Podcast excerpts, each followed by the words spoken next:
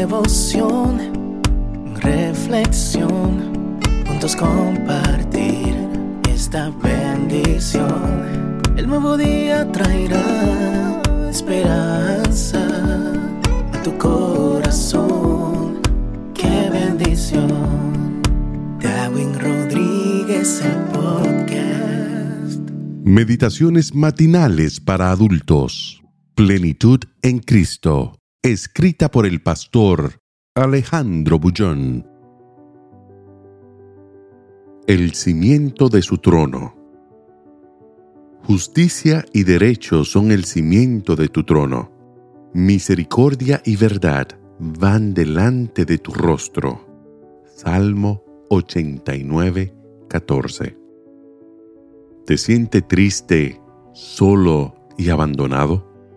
¿Crees que porque caíste, el amor de Dios te abandonó y estás a merced de su justicia?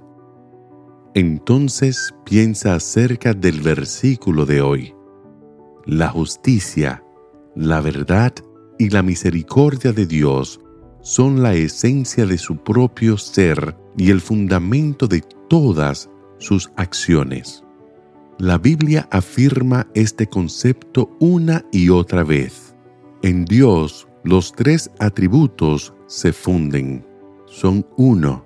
No existe división.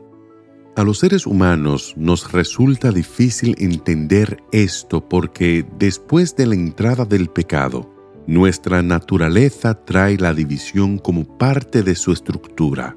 Dividimos nuestro ser nuestros sentimientos, nuestras intenciones y en consecuencia dividimos el hogar, los valores y los principios y los conceptos. Al pensar en la cruz del Calvario, por ejemplo, ¿cuántas veces decimos que allí se expresó el amor de Dios para aplacar su justicia? Pero en Dios su justicia y su misericordia jamás estuvieron una en contra de la otra. Todos sus actos estuvieron movidos por su amor, por su misericordia y por su verdad. Pensemos en la primera escena dolorosa de este mundo. Cuando Adán y Eva tuvieron que abandonar el jardín del Edén por causa de su pecado, era la justicia de Dios la que demandaba que el ser humano abandonase el jardín, pero era su misericordia también. Permitir que el hombre caído continuase comiendo del árbol de la vida sería perpetuar el pecado. Y entonces el ser humano viviría eternamente la tragedia del dolor y de la muerte.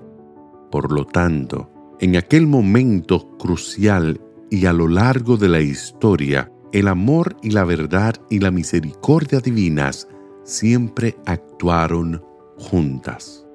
Inútilmente, algunos cristianos sinceros pretenden mostrar al Dios del Antiguo Testamento como el Dios de la justicia y el del Nuevo Testamento como el Dios del amor.